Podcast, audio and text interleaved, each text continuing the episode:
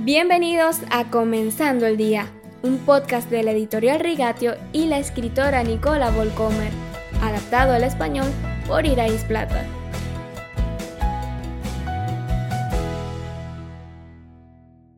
Queridos oyentes, bienvenidos. Hoy les traigo una historia cercana a mí. Mi querida amiga Eva está en el hospital mientras escribo estas líneas y pronto le colocarán una sonda de alimentación porque ya no puede tragar. Enfermó de ELA, esclerosis, hace casi dos años.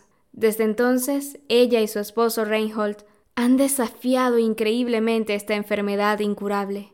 Saben que nada de lo que les sucede escapa a la mirada de Dios, que los cabellos de sus cabezas también están contados por un Padre amoroso que vela con esmero por sus vidas. Eso es exactamente lo que puedes decir de ellos. Hablan sin vacilaciones acerca de Jesús. Dan testimonio de la esperanza y la confianza que encuentran en su fe.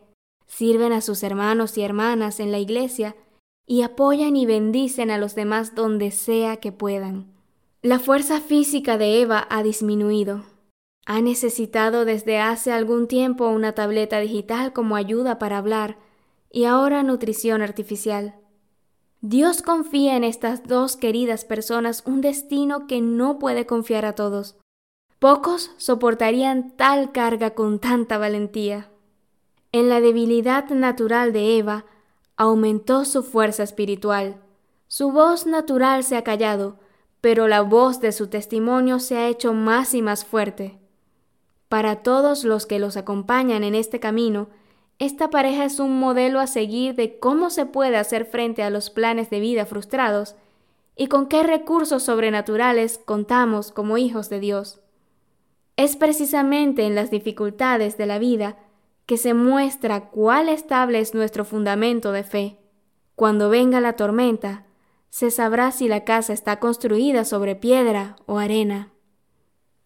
¿A dónde podría alejarme de tu espíritu? ¿A dónde podría huir de tu presencia? Salmo 139, versículo 7. Yo te instruiré, yo te mostraré el camino que debes seguir, y te daré consejos, y velaré por ti. Salmo 32, versículo 8. El Roy, eres un Dios que me ve. El ojo de Dios mira a mis amigos Eva y Reinhold. Los efectos de su mirada pueden ser muy prácticos, sobre todo en situaciones límites que son realmente graves. Incluso si el camino frente a mí parece tan oscuro, ni las tinieblas serían oscuras para ti, y aún la noche sería clara como el día. Lo mismo son para ti las tinieblas que la luz. Salmo 139, versículo 12. Si deseas obtener más información sobre Eva y Reinhold, puedes comunicarte conmigo en el correo electrónico comenzando.dia@gmail.com. ¿Quién es un modelo a seguir para ti en perseverancia y confianza en tiempos difíciles? ¿Qué te gustaría aprender de esta persona o personas?